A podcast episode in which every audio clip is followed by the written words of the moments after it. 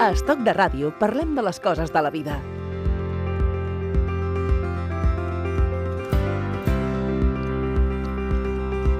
El Fòrum Gastronòmic s'ha convertit en un dels eh, events referents del circuit de la gastronomia. La iniciativa va néixer a Vic l'any 1999 per viatjar després a Girona, Santiago de Compostela, Corunya i Barcelona.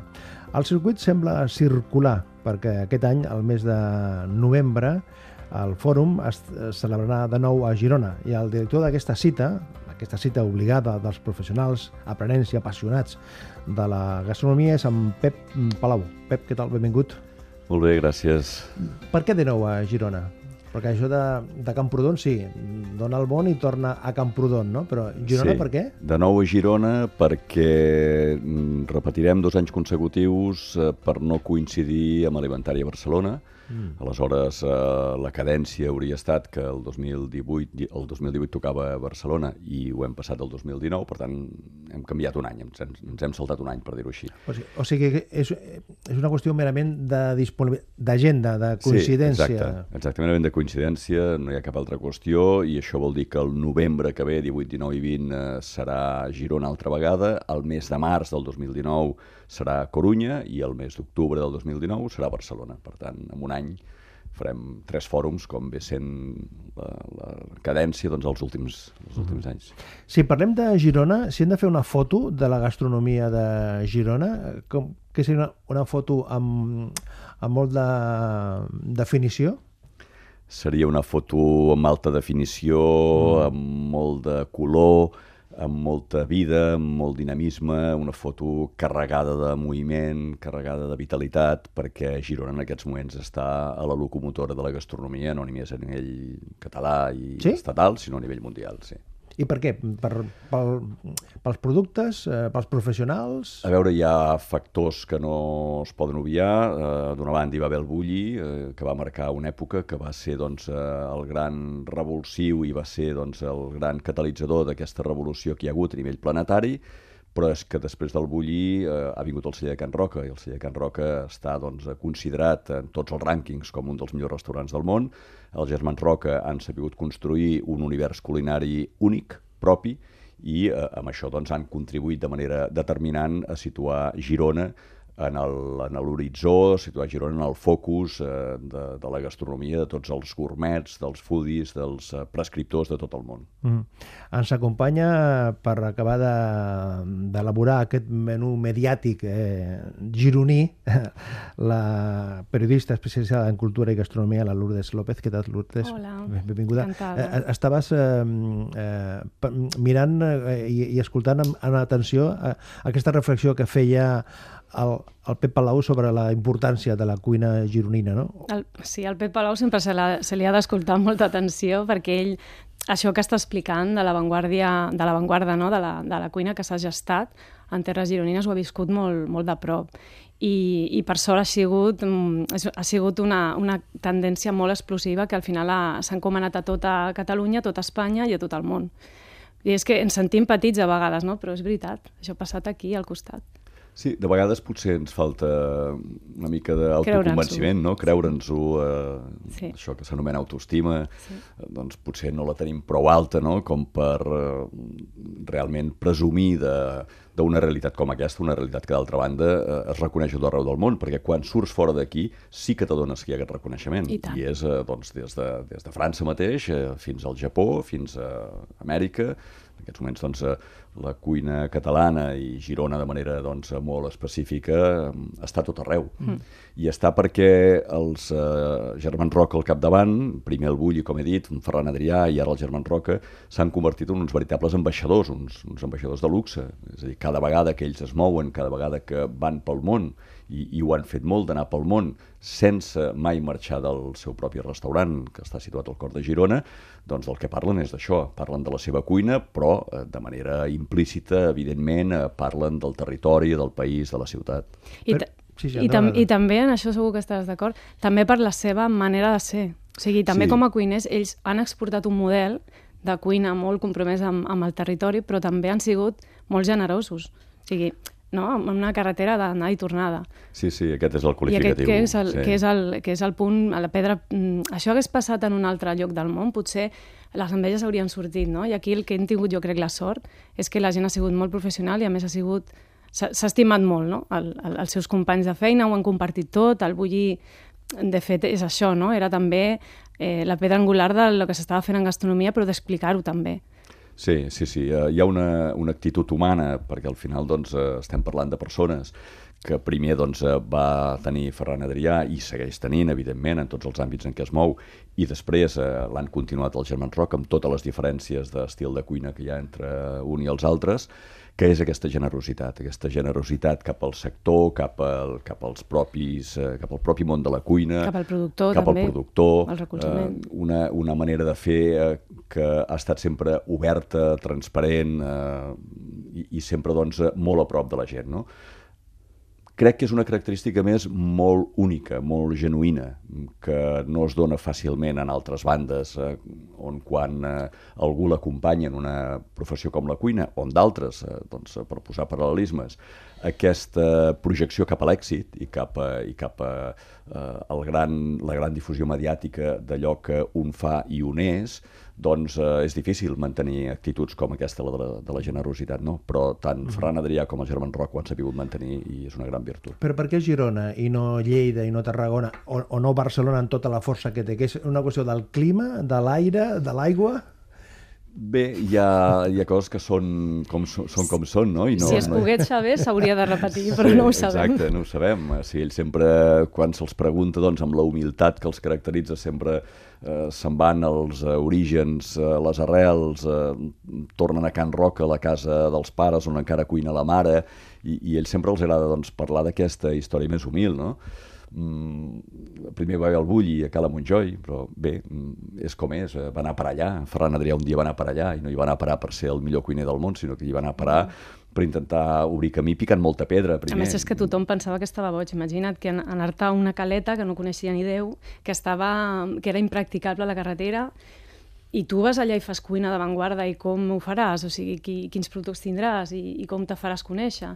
És que era molt complicat. Ara mirat de retruc sembla molt fàcil, però en aquell moment... Sí. Sí. Dit, això, mm, i parlant de Barcelona, val a dir doncs, que està entre les grans, eh, els grans destins gastronòmics del món, és evident. És dir, parlar de Barcelona és, és, és parlar d'una marca i parlar d'una marca també en gastronomia. És a dir, que Notable, hi ha sí. fenòmens com el Bull i el Celler Can Roca que són on són, i han set doncs, a Cala Montjoi i han set a Girona, però després Girona, eh, Barcelona té una, una quantitat, una oferta, un ventall de, de restaurants d'altíssim nivell comparable a les grans eh, capitals del món. Mm -hmm. El fòrum gastronòmic eh, s'ha convertit en l'element més eh, dinamitzador de la, de la, del circuit gastronòmic que, que tenim a Catalunya? Com ho veieu Jo vosaltres? diria que, que juntament amb altres... amb- No? Sí, sí. sí. Amb tota la modèstia Amb pensem tota que, hem tingut un, sí. que hem tingut un paper, és dir, no oblidem que quan el Fòrum Gastronòmic va començar el 1999, a Vic, per cert, una Sí. petita ciutat, molt més petita aleshores que ara, perquè doncs, eh, 19 anys no han passat en va tampoc en Mm. això i tenia la meitat d'habitants que els que té ara, eh, era, era una aventura que Ferran Adrià ens va dir, escolteu, si us en sortiu, és una bogeria, però si us en sortiu serà meravellós, perquè serà la primera vegada que algú s'atreveix a fer un, un congrés de cuina.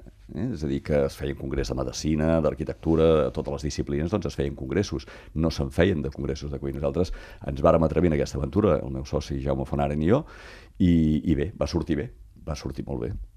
Bueno, va sortir fantàstic. Va sortir fantàstic i creiem que sí, que hem tingut un, hem tingut un paper perquè hem ajudat a posar eh, a l'aparador eh, els cuiners, a donar-los la veu, a, a donar-los doncs, aquesta plataforma, oferir-los aquesta plataforma que és, que és el fòrum.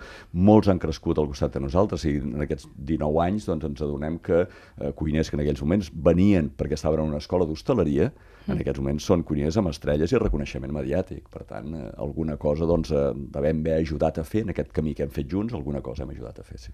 I el fet distintiu per mi del fòrum vers altres congressos o altres, altres simposis que es fan de gastronomia és el fet de donar-li la veu als petits, productors, perquè ells han sigut sempre molt, han portat molt en estandard, la gent, no només la gent que fa cuina, la gent que nosaltres veiem quan anem al restaurant, sinó tot el treball que hi ha al darrere, moltes vegades no, lligat amb, amb la tendència a sostenibilitat, que ells, que ells en el fòrum en, les darrers, en els darrers anys ho han posat molt de manifest, no?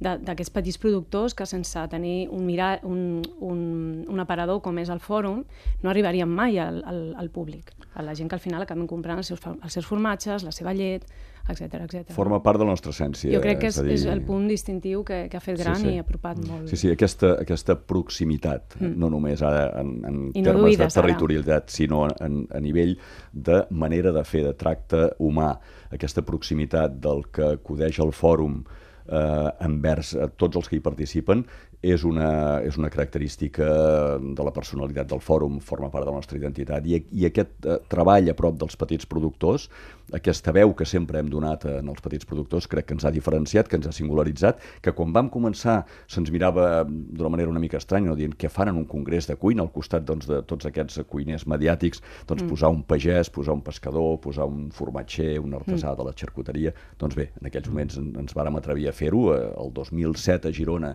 a la primera edició edició del Fòrum a Girona, l'eslògan era mm, pagesos sí, i cuiners, recordo. i se'ns mirava doncs, d'una doncs, sí. manera una mica estranya, no? dient congrés de cuina, què fan, no? I, i ara doncs, tothom parla de pagesos i cuiners. No? Per tant, bueno, hem set una mica doncs, eh, també il·luminats en aquest sentit. I a Santiago i a, i a Corunya el, el plantejament és el mateix? És el mateix. Nosaltres sempre expliquem que ens naturalitzem allà on el fòrum té lloc i, per tant, quan el fòrum es fa primer a Santiago, ara a Corunya, doncs el fòrum és 100% eh, gallec. És un centrifugador de tot el que exacte, passa en el lloc on, on hi va. I, i, i fent, doncs, saltant eh, cap a Galícia, ja que en parlem, doncs dir que el fòrum allà, de manera claríssima, ha tingut aquest efecte mm. de catalitzador, perquè no passava mm, res d'important en aquest sentit sí, a Galícia a Corunya, abans del 2008, quan va arribar al fòrum.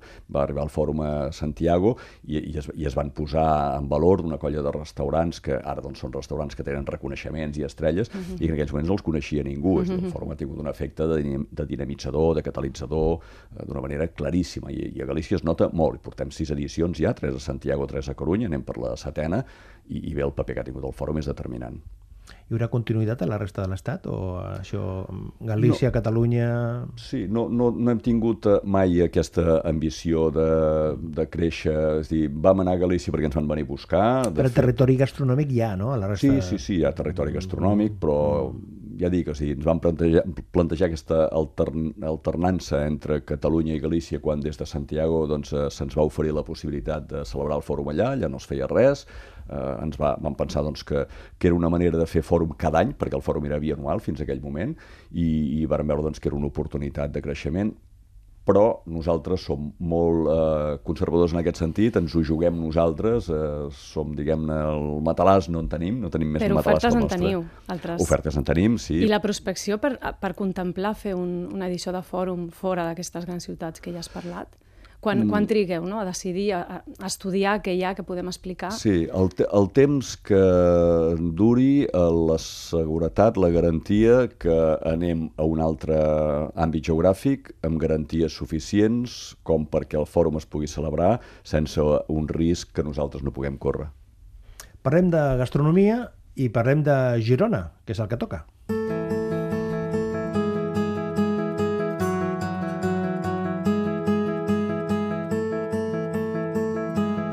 Estoc de ràdio, amb Manolo Garrido.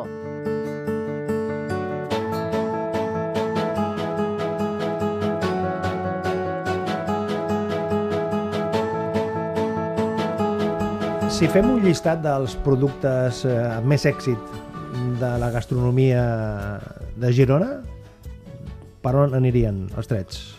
Doncs eh, sempre mirant el calendari de les quatre estacions. Ah, sempre, ah, sempre mirant... Sembles un pagès, eh? Doncs sí. Eh, és que mal, mal ens anirà si no ens tornem tots una mica pagesos i no ens posem a contemplar la natura La resposta és, és aquesta, no? És, és que és, és, és, depèn de, del sí, calendari. No? és que hauria de ser la mirada que tinguéssim quan sortim a menjar fora, però també quan anem a mercat, també quan anem al supermercat, és a dir, hauríem de portar el calendari, si no el tenim gravat l'hauríem de portar físicament per anar veient a cada època de l'any d'aquests temps, i llavors doncs potser ens oblidaríem de comprar cireres doncs, fora del maig i el juny i el juliol, que és quan és temps, ens oblidaríem de menjar tomàquets fora de l'època d'estiu, que és quan estan madurs i ofenosos i tenen tota la seva flaire i el seu gust, ens oblidaríem de menjar garoines fora de l'època d'hivern que... Que és ara. és ara que justament doncs, des de novembre fins a març, finals de març, eh, doncs ens oblidaríem de menjar allò que no toca, amb això eh, hi guanyaríem tots, hi guanyaríem individualment perquè el gust de les coses és un altre quan es menja fora de temporada, hi guanyaríem perquè ens estalviaríem molts eh, transports eh, innecessaris de productes alimentaris d'una banda a l'altra del planeta quan no toca, faríem que guanyés el pagès, el petit productor, l'agricultor, el ramader, el pescador, perquè menjaríem allò que toca cada època de l'any. Posaríem en valor, per exemple, parlant de pescadors, doncs, eh, espècies eh, de peixos que estan poc valorades perquè no surten a la llotja, però que hi ha un moment a l'any que estan molt bones, que només que sortissin a la llotja els donaríem valor i tindrien valor al restaurant. Per tant, sempre estacionalitat. Jo penso que si alguna cosa es pot demanar avui les cuineres i cuiners en els seus restaurants és que estiguin amatents al calendari, que, que mm, practiquin a la cuina facin el tipus de cuina que facin, això és indiferent, però que els productes entrin per la porta de l'estació. Aquest és, la, és el gran repte del, del consumidor, no? del, del, del client, d'adaptar-se a aquesta realitat. No? Bueno, una mica el, el client ja està demanant això. No? Sí? Jo, jo penso que mm, gràcies a que portem cinc anys o sis que som més conscient de, conscients del que mengem, som més exigents a l'hora de, de què comprem, eh, estem més informats també, no? això que parlava el Pep, eh, de les fruites, verdures de temporada, però també de les, de les èpoques no? de veda de peix.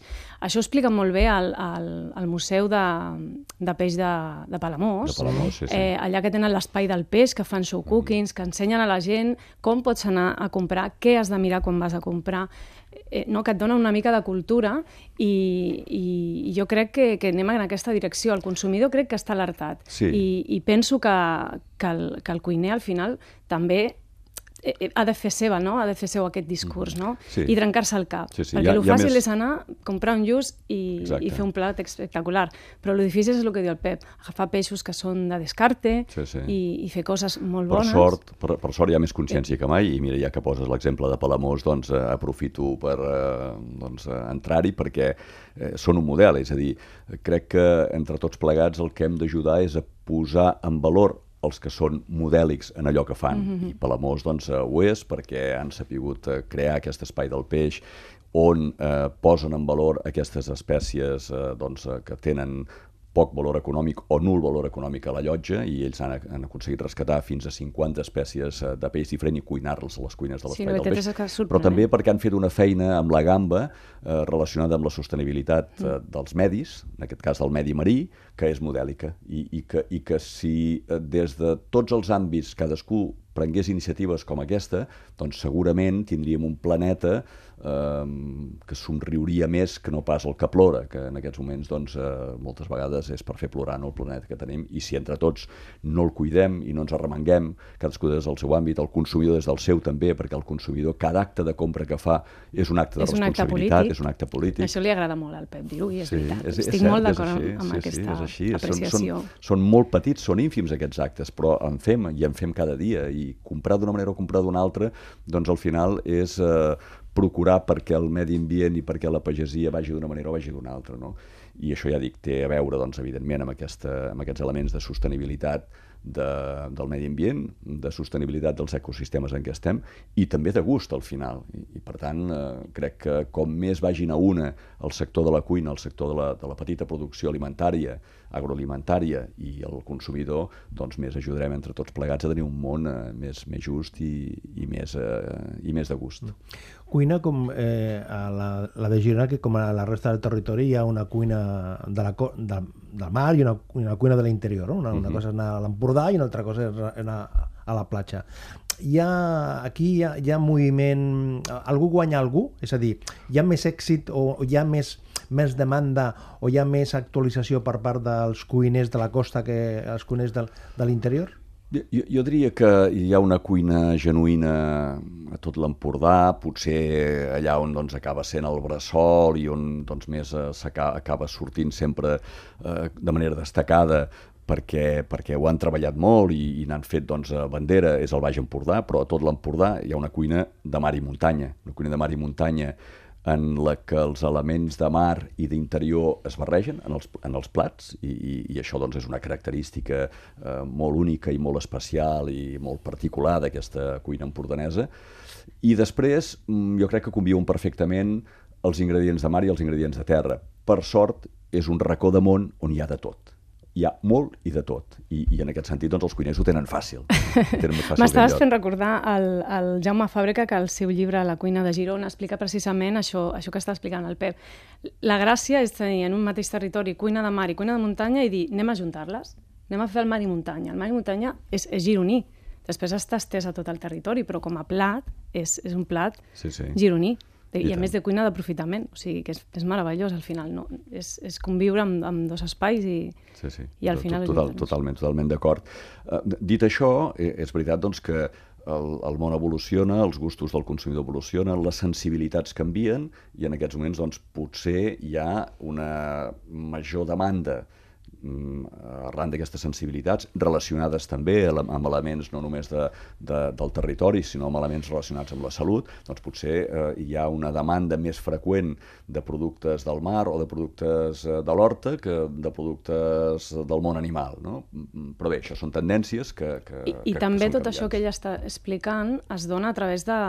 Una, una cosa que, que han fet els cuiners de Girona, que està, que està molt bé i que, i que s'ha fet a altres llocs, però que, que ells ho fan molt bé, són els col·lectius de cuina cuina. Uh -huh. per no només aquesta temporalitat que ell parlava, donar-la a través de les cartes dels restaurants, sinó també a través d'activitats que po posin en valor el producte que ells cuinen i coneixen. Exacte. I, la pressió turística pot condicionar d'alguna manera, perquè l'Empordà, Girona, és un, un, un pol d'atracció turística no, no només de, de Catalunya, no només de la resta d'Espanya, sinó de la resta del món. Aquesta pressió, aquesta presència, aquesta demanda que, que comentàvem ara, pot condicionar, pot eh, modificar d'alguna manera els plantejaments dels cuiners? Segur que, segur que té la seva influència, segur que eh, la presència massiva de turisme doncs, acaba mm, incidint eh, en, el, en el territori i en els hàbits, però jo diria que si en algun lloc han treballat eh, per contrabalançar aquesta, aquesta inevitable pressió de, de, de la llau turística concentrada en uns minuts de l'any, és justament a l'Empordà. No? Tant el Baix com a l'Alt Empordà, però sobretot el Baix Empordà, des de fa molts anys, treballen per la desestacionalització, per atraure turistes fora del que és la temporada tòpica de sol i platja, i, i ho han aconseguit. Ho han aconseguit, doncs, Cuina de l'Empordanet, amb aquestes magnífiques campanyes que fa de, de cuina. Eh, l'hivern ens fa una campanya de les Garoines. Era impensable fa 30 anys enrere de, de veure els caps de setmana d'hivern eh, els, els carrers de, de, de, de Palafrugell, de Begú, eh, plens de gent, no? Doncs ara hi vas i hi ha gent que aprofita per anar al mercat eh, del diumenge, després va a dinar a un restaurant i fa una garoinada, i això mm, ho fan tot l'any. No? Per tant, en aquest sentit jo crec que s'ha treballat i bé, evidentment no s'ha fet eh, tota la feina, de feina n'hi ha per fer, perquè hi ha un moment en què doncs, la llau turística és impressionant, però com més puja l'oferta, mm, com més n'hi ha que tiren amunt en l'oferta alta, més puja l'oferta mitjana. Vull dir que eh, hi haurà sempre el fast food, però són molts els restaurants en aquests moments que tot l'any, inclosa la temporada d'estiu, que és quan eh, molta gent hi va pel sol i platja, que tenen una oferta més que digna, una oferta relacionada amb el territori, amb els productes eh, del país. Eh, També en aquest sentit, eh, fa, fa tres anys o així, hi, ha, hi, ha, hi havia una sèrie de restaurants, no, una sèrie d'hotels a, a Girona que també van a, pu a, pu a pujar el listó a contractant xefs Mm -hmm. no? que donant una volteta a la seva cuina, que era, que era un fet que havíem vist en les cuines d'hotels de Barcelona mm, feia vuit anys. Llavors, en aquest sentit, sí que a Girona anava un, un, un pas pel, pel, pel, un pas en avançada, no? Mm -hmm. perquè eh, aquí a Barcelona del que hem pecat potser és que amb, amb el devenir turístic no? ens hem ens, ens ha menjat una mica no, el turisme i aquí pues, Girona jo crec que ha estat intel·ligent no? perquè abans que li arribés aquest turisme pues, com més nociu, més, més exigent més eh, massiu també més massiu més també, massiu, no? No, tan, no tan elitista eh, han fet aquest treball no? de mirallar-se en altres ciutats que, que, ho havia, que ja ho havien patit i, i jo crec que aquí en aquest sentit han treballat molt bé també, no? Sí, sí, sí, aquí hi ha, hi ha, un, hi ha un debat eh, sempre obert en el sector turístic entre si l'oferta condiciona la demanda o la demanda l'oferta i, i en aquest sentit penso que s'ha treballat molt bé en l'oferta per intentar doncs, encarrilar la demanda cap allà on són els interessos del país. Estava pensant, Lourdes, si le, eh, li, li, li preguntem al, al Pep Palau que ens avanci alguna novetat del, pel mes de novembre del, del fòrum, ens dirà alguna cosa? Tu que... Doncs no sé, jo crec que estaran treballant tema dones, no? Estem, estem treballant, eh, hi ha una contenta. paraula que, a la que ens agradaria aferrar-nos eh, de manera doncs, eh, clara i determinant i que s'hi aferri el sector amb nosaltres, que és la paraula compromís, en aquests moments més que mai, la cuina, les cuineres i cuiners eh, penso que tenen eh, consciència que han d'estar compromeses en, amb, amb el món en què viuen i, i compromeses doncs, de les maneres que abans parlàvem i també, doncs, com bé apuntaves, eh, sí, eh, donarem eh, paper, donarem veu i vot a les, a les dones. Al Fòrum Gastronòmic a Girona el mes de novembre. Lourdes, Pep, gràcies, fins la propera. A reveure.